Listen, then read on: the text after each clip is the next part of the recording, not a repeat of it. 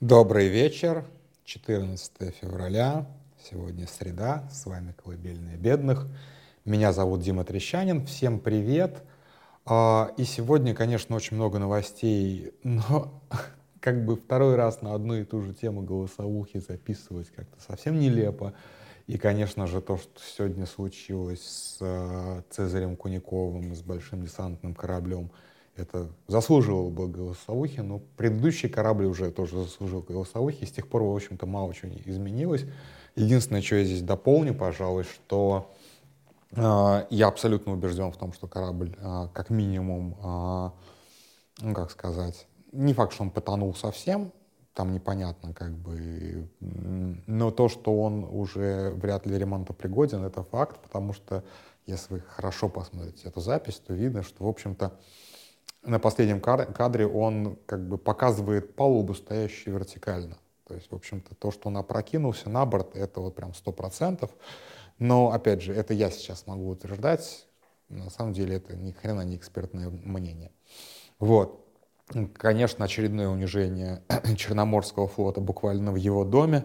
Это, это событие, безусловно. Это, безусловно, событие, но э, война уже настолько сглаживает такие вещи, что как бы, как сегодня опять же прекрасно написало агентство, просто один заголовок, что а, на российских а, федеральных каналах не нашлось ни секунды свободного времени рассказать об этой ужасной катастрофе российского флота.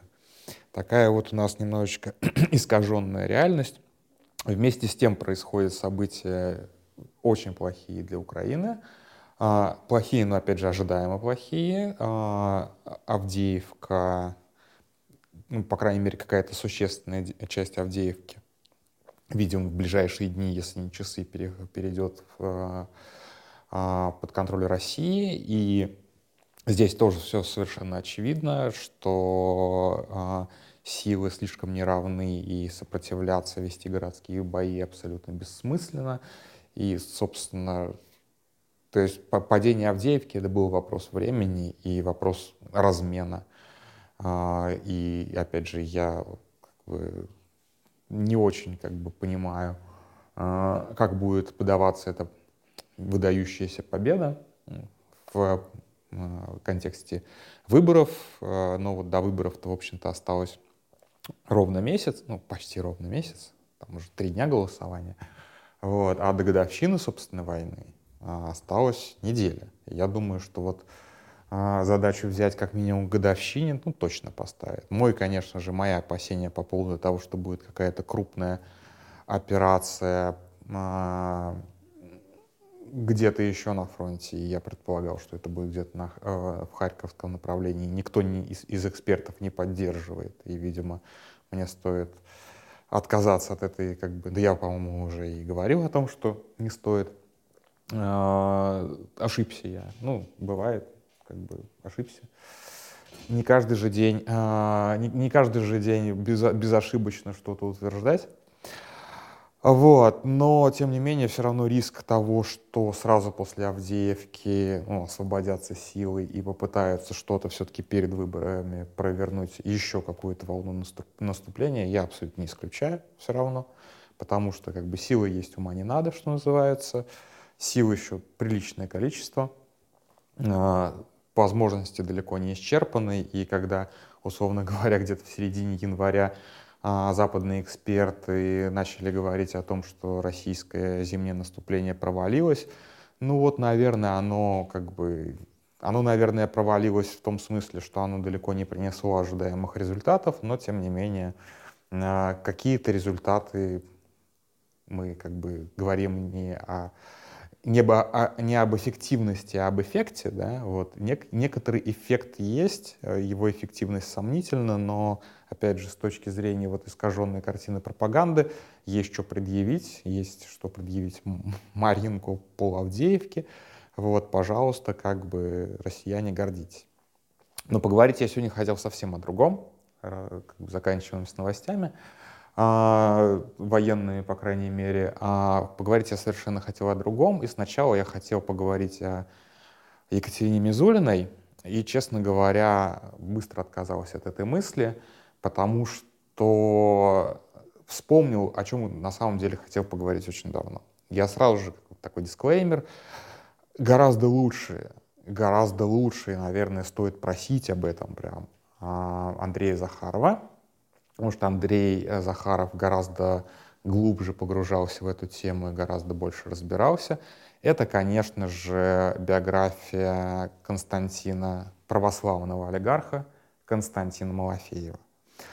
А, почему как бы я прям так как бы выделяю эту фигуру и считаю, что как бы надо исследовать, а, в том числе все его влияние, потому вы, вы поймете, вот примерно минуты через три, через четыре вы поймете, почему я считаю это очень важно. А, на самом деле, даже вот просто Екатерина Мизулина, у меня было некоторое сравнение, я не помню, в каком-то стриме я говорил о том, что она а, так косплеит немножечко сенатора Маккарти. Сенатор Маккарти действительно был очень влиятельным политиком 50-х годов США, очень влиятельным. То есть вот как бы его влиятельность, наверное, была... При том, что он вроде как не высказывал президентских амбиций, но в какой-то момент его влиятельность, ну как бы на него приходилось оглядываться президентом, там, в том числе Эйзенхауэру, с которым он, в общем-то, как республиканец и республиканец, но, в общем-то, они в итоге конфликтовали, но Эйзенхауэру пришлось а, предвыборной кампании, свою предвыборную кампанию вести с оглядкой на Маккарти, чтобы, не дай бог, не расстроить Маккарти и его аудиторию. Чем, собственно, знаменит Маккарти, опять же, что он в какой-то абсолютно рандомной речи как-то ляпнул, что в государственном аппарате, конкретно в Госдепартаменте, а, в, в, в него внедрены 205 коммунистов, причем, опять же, там были разночтения, то ли 57, то ли 205. Он позднее тоже, поскольку он никаких не мог предоставить доказательств, он тоже постоянно путался, называл разные числа, там 57 коммунистов, 81 коммунист и так далее. То есть, по большому счету, его риторика была, а, ну, как бы такой то, что сейчас э, часто говорит Трамп, witch hunt, то есть охота на ведьм. То есть его риторика была в том, что если человек ему не нравился, он объявлял его коммунистом и, соответственно, просто мочил, боролся с ним, пока не уничтожал публично. Да? То есть как бы а, э, при этом а, он, кроме того, что он боролся с а, коммунистами, он еще боролся с чиновниками-гомосексуалами. И тогда это было, ну, kinda оправданным, типа потому, что гомосексуалов проще завербовать иностранным разведкам, в частности, Советскому Союзу. Человека, которого легко скомпрометировать, его действительно легче завербовать. Естественно, если у тебя как бы э, общество, которое унижает гомосексуалов, действительно люди как бы их, их, их собственный стиль жизни их компрометирует, и действительно они становятся уязвимыми для, соответственно, вербовки. Разумеется, если человек живет, в общем-то, без таких тайн и не вынужден, скажем так, держать такие тайны, хрен его скомпрометируешь. Ну и что? То есть открытого гея скомпрометировать невозможно. А при этом сам Маккарти был гомосексуалом. То есть как бы мало об этом как, как бы в российском интернете кто знает, но он был вот то есть как бы self-hating gay буквально вот тоже очень на самом деле российская история, если вы понимаете, о ком я. Вот, то есть это, в принципе, какая-то такая вот вещь. И у Маккарти, на самом деле, была очень короткая политическая карьера. Он стал явлением, но это явление продержалось буквально несколько, э, несколько лет. А потом э, последовал резкий закат его карьеры, и, соответственно, он сам был, собственно, публично уничтожен, и достаточно скорая смерть э, от э, цирроза печени, от алкоголизма. То есть, в общем-то, не был он счастливым человеком или был счастливым, но недолго. Вот. И из Мизулиной действительно пытается сделать вот такого вот Маккарти, то есть человека, который э, уничтожает э, других людей публично, человек, который имеет такую власть, при том, что, в общем-то, Маккарти все-таки был сенатором, да, сенатором-республиканцем. Его все-таки за него кто-то голосовал. Он, кстати, не очень удачно выступал на своих последних выборах, э, когда он еще был, в принципе, в «Зените, в зените славы», э, в «Зените славы» на фоне своих других коллег-республиканцев. Э, Но, тем не менее, как бы, да, а Екатерина Мизулина, у нас, в общем-то, дочка, да, то есть мажорка по большому счету. То есть так себе на самом деле в Маккарте, но тем не менее, кого мы, какая, страна, простите, такие, такие Маккарти. Вот, но ладно, про Мизулину я, в общем-то, не собирался много говорить. А я как раз хотел поговорить про Константина Малафеева. Я не очень, на самом деле, помню, откуда он взялся, и сейчас не стал гуглить специально, потому что, я еще раз говорю, очень хочется подробнейший профайл на него каким-то образом когда-нибудь э, прочитать. И это, к сожалению, вот сбор профайлов — это немножечко не формат медиазоны, особенно когда речь идет о каких-то бизнесовых делах, поэтому вот сразу скажу здесь, я скорее заказчик и будущий читатель такого профайла, или там зритель, если это будет видео, чем э, человек, который когда-либо посягнет на это. Но э, Константин Малафеев достаточно быстро открыл для себя э, интернет и айтишечку. И если я не ошибаюсь, может быть, сейчас будет немножечко ложная привязка, его первый продукт был такая энциклопедия Кирилла Мефодий. Может быть, я здесь ошибаюсь, и это не его.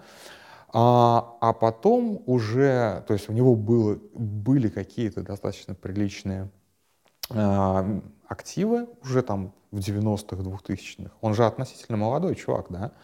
Вот. А, то есть он все это делал фактически как, знаешь, пам -пам. Сейчас можно было бы его описать как такого модного интернет-стартапера. Просто тогда еще соответствующей терминологии не было. А потом он, не знаю уж искренне или это было инструментом бизнеса, он стал э, консерватором. Э, и первая его, собственно, инициатива была так называемая Лига безопасного интернета. Собственно, она существует до сих пор. А, собственно, она существует до сих пор, и, собственно, и Екатерина Мизулина действует от ее имени, но это Лига безопасного интернета, просто для понимания.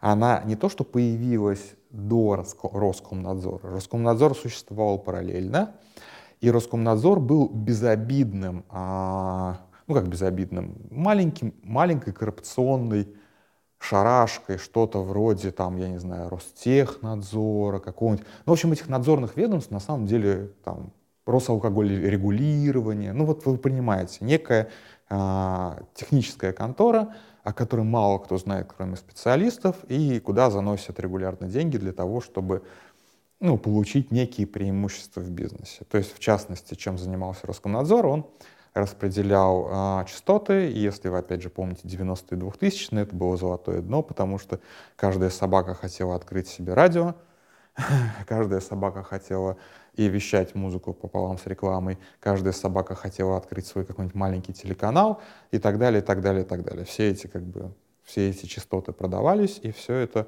в общем-то, стоило хороших денег в плане того, что кого-то надо было подкупить, чтобы именно тебе а, досталась частота с красивым круглым номером, например. И, и вообще досталось. И вот в таком режиме Роскомнадзор на самом деле рос, и в интернет-то он, в общем-то, и не лез.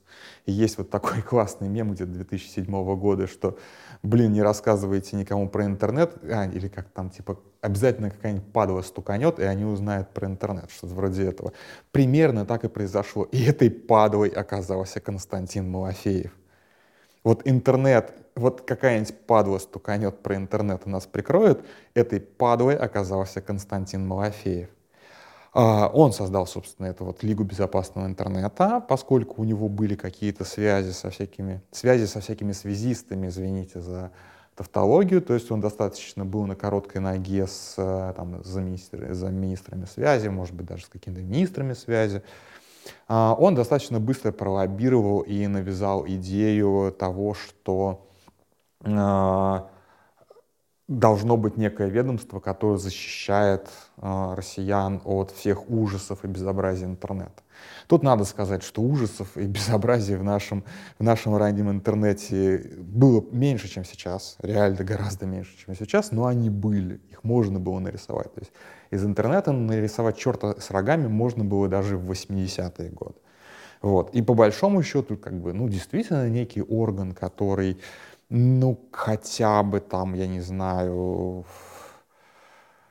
э, осуществляет хотя бы некоторую как бы фильтрацию самого большого, самого отвратительного скама и спама, видимо, он действительно нужен. А тогда не было приблизительно вообще ничего. То есть интернет рос, развивался абсолютно саморегулируемо, что угодно можно было практически где угодно размещать.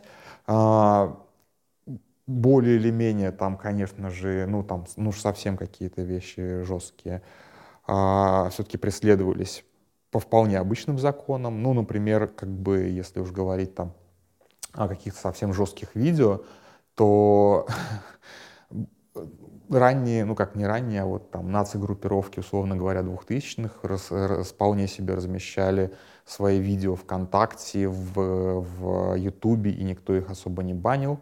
А, это я сейчас не про, постанов... не про постановочные видосы Тесака формат 18, а вполне себе реальные как бы видосы. Их было просто до хрена. Вот, то есть действительно интернет был достаточно местом, где ты мог найти, ну, мягко говоря, почти все да, то есть как бы и, безусловно, из всего можно было раздуть, э, раздуть э, любую угрозу до степени «Боже мой, нам всем конец». Э, и эта угроза действительно была, и, э, и ее как бы интернет сделал ее скорее видимой, да, то есть всегда был, условно говоря, рынок э, такого, скажем так, узкоспециализированного частного порно. А, всегда было некоторое количество там студий, которые занимались совсем уже, совсем плохими вещами, включая, собственно, насилие, убийство там, а, малолетних и так далее, и так далее, и так далее. Действительно жуткие э, вещи, но пока это все оставалось на кассетах и передавалось из рук в руки, да, то и ФБР там, и там другие международные органы, которые этим занимались, ну, я имею в виду иностранные всякие полиции, этим боролись, но это всегда было. А интернет сделал это видимым и, более того, ну, в какой-то мере легкодоступным. Да? Э, и есть иностранный опыт борьбы с этим, да, то есть как бы и Малафеев ничего нового не придумал, но он действительно принес в Россию методы борьбы с э, детской порнографией из Америки.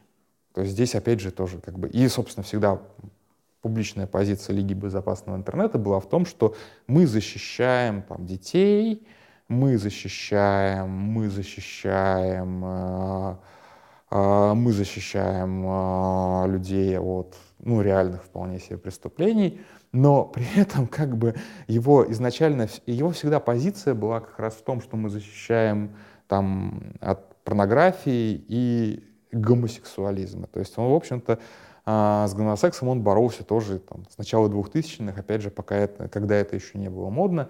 Просто они в какой, до какого-то времени они этого стеснялись немножечко. При этом, естественно, Малафеев а, много вкладывался там, в отношения с церковью, а, у него есть специальный фонд, вот я постоянно его фонд путаю, и а, фонд Якунина. По-моему, Якунина фонд Андрея Первозванного, а у него какого-то там, какой-то другой, неважно, какого-то там, еще какого-то святого. Вот. Но не суть важно. Важно то, что, опять же, у него есть какая-то некая кубышка, которая взаимодействует с церковью. Э, эта кубышка собирает деньги, естественно, не с бабушек и дедушек, и не с э, простых людей, а как раз вот чиновники туда жертвуют. Это такая, ну, типа, как сказать, а, лоббистская структура. То есть ты как бы, с одной стороны, вроде как помогаешь людям жертвовать на благие дела, а с другой стороны, ты через эту структуру с какими-то там большими чиновниками всегда знакомишься. То есть, в принципе, как бы это такая вполне себе рабочая вещь, а, совершенно как бы, совершенно не просящая кушать при этом, потому что, естественно, ты на этом еще и зарабатываешь. Так что, в принципе, как бы а, у него был всегда такой, у него был непосредственно бизнес, который приносил деньги, и у него были, собственно, лоббистские структуры, которые выводили его на самый верх. И фактически, чтобы вы понимали, первая версия Роскомнадзора, ну как бы, то есть Лига безопасного интернета — это и есть Роскомнадзор. То есть фактически просто активисты, ну как активисты, люди на зарплате из Лиги безопасного интернета просто перекочевали в Роскомнадзор. Почему, собственно, Роскомнадзор, в отличие от очень многих а, очень многих таких госорганов, это прям такое видно, что это мотивированное ведомство, ведомство, которое действительно вот как бы им поставили задачу, политическую вполне им ставят политические задачи, и они расшибаются в лепешку, чтобы эти задачи вы, выполнить. Задолго до Следственного комитета, задолго до ментов, которые достаточно инертные в этом плане, да, то есть вот они мотивированы даже не на уровне ФСБ, а даже выше уровня ФСБ. Почему они вот так вот прям а, сказать, как опричники де, де, действуют и борются с врагами Родины, на которых им указали. Просто потому, что де, де-факто это как бы частная малафеевская контора, которая получила государственные погоны в какой-то момент. Ну, понятно, что сейчас эта структура переросла своего там прародителя, но тем не менее эта связка, она до сих пор остается. То есть все первые скрипты, все первые методики, все, собственно, первые базы там, я постил когда-то прекрасный совершенно заголовок о том, что Елена Мизулина похвасталась, что у нее коллекция на несколько терабайт детского порно. И это, собственно, была база, которую собрала Лига безопасного интернета. Ну, то есть, как бы их обоснование было, что они таким образом мэтчат, да, то есть они просто по сигнатуре смотрят а, а, в поисках определенных файлов. Как бы подразумевается, что таких файлов некое ограниченное количество, и таким образом их можно найти. Именно по, как бы, я забыл, как это правильно слово называется, по хэш-сумме, не помню уже, неважно сейчас, не буду врать. Вот, то есть методики Роскомнадзор, э, Роскомнадзор получил из Лиги, от Лиги безопасного интернета, а людей мотивированных э, Роскомнадзор получил от Лиги безопасного интернета и так далее, так далее, так далее. Казалось бы, ни для кого тогда в 2000-х, там, в начале начале десятых, имя Константина Малафеева вообще не как бы... Ну, все там обсуждали Сечина, все там обсуждали, я не знаю, каких-то других олигархов, там, там Дерипаска, все остальное, всю вот эту вот сырьевую коду, да. А на самом деле восходящей звездой человека, который действительно набирал, набирал, набирал, набирал влияние, был Малафеев. И он всегда как бы оставался. А, ну вот православный олигарх. Константин Малафеев. Что о нем известно? Ничего о нем не известно. Все знают, где там замки Дерипаски, все знают, какие у него активы, все знают там еще что-то такие какие-то вещи. А реальный человек, который постепенно начинал влиять на политику России, может быть, даже не имея личного знакомства с Путиным, был Константин Малафеев, потому что он сделал ставку правильную, как бы, да, он, он поставил как бы как все, вот все эти вот уроды, там всякие дерипаски и так далее, это игроки с нулевой суммой. Да? Они вот захапали какой-то ресурс, и они будут его доить. И они все понимают, что как бы ресурса больше не будет. Вот у тебя есть сколько-то нефтяных полей или газовых там месторождений, они никак не увеличатся. То есть они себя ведут вот больше как такие вот земельные лорды времен Средневековья. Вот есть как бы у тебя феод, и ты можешь только чужой фиот захватить. А свой фиот ты расширить другим, другим путем, кроме как захвата чужой, ты, э, чужой собственности, ты не можешь. А вот у Малафеева совершенно другой. Он сделал ставку на быстро растущий сектор, на сектор, собственно, айтишечки, телекоммуникации и так далее, и он совершенно не прогадал. И он и дальше как бы делал такие ставки, да, то есть мы знаем, что он вкладывался в криптовалюты, мы знаем, что он еще в какие-то такие вот вещи вкладывался. То есть человек, в принципе, как бы, а, в отличие от вот этих вот всех сырьевых дурачков, он, в общем-то, вложился в будущее. Другое дело, что он считает, как православно-консервативный человек, он, видимо, должен это будущее ненавидеть. Но, тем не менее, вот он фактически вот за счет бурного роста вот этого вот либерально-гейско-пидерского интернета разбогател и приобрел, приобрел свое влияние. Дальше, если вот опять же вы смотрели фильм Захарова, вы помните, что Константин Малафеев — это именно тот человек, который а, финансировал вот эту вот странную историю с при, привозом мощей в Киев и в Крым, или наоборот Крым-Киев, а потом, соответственно, финансировал боевиков, которые захватывали Крым при аннексии, а потом финансировал отряд э, Игоря Стрелкова-Гиркина, который, собственно, начал войну на Донбассе. Да? И тут как бы опять вот мы упираемся вот в это хвост виляет собакой. Санкционировал ли Путин, чтобы Малафеев дал денег Гиркину? Или это происходило, или его поставили перед фактом? В какой момент, как бы, в какой момент Путину сказали, что вот чувак, как бы, а, на, Россия здесь должна вмешаться? После 2 мая, после Одессы? Или это произошло сильно раньше, или это было на каком-то совещании а, после аннексии Крыма, или еще до. Мы этого, к сожалению, пока не знаем. Я надеюсь, когда-нибудь узнаем. Но, тем не менее, вот здесь вот как раз видно, насколько как бы или а, Малафеев — это очень талантливый порученец, которому дали очень рискованную, скажем так, и скользкую тему, которая могла на самом деле и не выгореть. Риски были очень велики, особенно на Донбассе. Ну, как я уже говорил, как где-то когда-то, что, в общем-то, ставили больше и гораздо большим призом был бы Харьков, а, Харьков и Одесса, чем, собственно, Донецк и Луганск. Луганск-то вообще никому не нужен. Так, зацепили, что называется. Вот, так что здесь как бы все, все такое, как бы, все очень интересно. И сейчас Малафеев, безусловно, а, я бы не сказал, что он, он же не, он вряд ли он входит в совбез, да, вряд ли а, Путин у него спрашивает, стоит ли начинать, стоило ли начинать войну, стоило ли продолж, стоит ли продолжать войну и так далее. Но мы опять же знаем, что а, у Малафеева есть Царьград ТВ, который поддерживает а, Путина истово совершенно. Кстати, тоже, по-моему, на Царьграде работал какой-то отставной менеджер из Fox News, которого за большущие деньги Малафеев купил и сюда привез, чтобы он именно сделал ему прям как бы американский Fox News. Вот как бы, пожалуйста, Царьград. Это штука, которая построена по американской методологии, по образцу и подобию Fox News и буквально его менеджеры. Вот, то есть достаточно важный и достаточно малоизвестный чувак, о котором, в отличие от э, многих, скажем так, олигархов старой гвардии мало что известно, мало что понятно. И самое главное, я думаю, что он гораздо умнее, чем все эти люди, а, прячет свои активы, свои бизнес-интересы и так далее. То есть это, как бы, опять же, это не, не Дерипаска. Вот. Э, человек умный, человек опасный, человек э, понимающий, зачем будущее, то есть прям инвестирующий в то, что будет приносить деньги и приносить власть э, задолго до того, как это становится очевидно всем.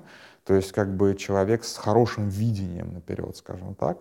Вот. И э, честно говоря, вот кого я из путинского окружения опасался бы больше, а, чем многих и многих, многих, многих людей, которые так или иначе все равно покинут сцену, будут съедены, будут ли они съедены своими же, или они там каким-то образом потеряют влияние, вот, или просто как бы уйдут со сцены в силу биологических причин. А вот Константин Малафеев молодой, богатый, умный, влиятельный, ну еще и э, талантливый, да, потому что вот придумать сейчас, э, господи, эту самую Екатерину Мизулину, это тоже, знаете, как бы не самая, не самая очевидная акция, да. Вот, вот, пожалуйста, такую штуку придумал, завтра еще какую-то штуку придумает. То есть, по большому счету, если вот сравнивать, наверное, Малафеева, то, наверное, его стоило по опасности сравнить с Пригожиным до тех пор, пока он не потерял берега, скажем так. Но вот это самая большая опасность для таких людей. Это, конечно, потерять берега и, скажем так, выйти за те рамки, которые обозначены для них системой. Но, тем не менее, как бы мы опять же видим, что Малафеев много раз, видимо, а, достаточно сильно рисковал, в том числе и потерять, э, потерять покровительство, но никогда, собственно, его не терял.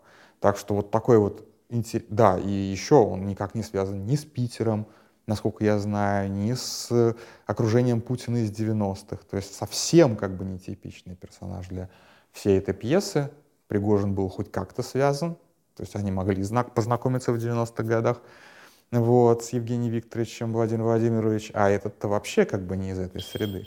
Так что вот очень-очень интересный персонаж. Я надеюсь, когда-нибудь о нем получить гораздо больше информации, чем у меня сейчас есть. На этом все. Спокойной ночи.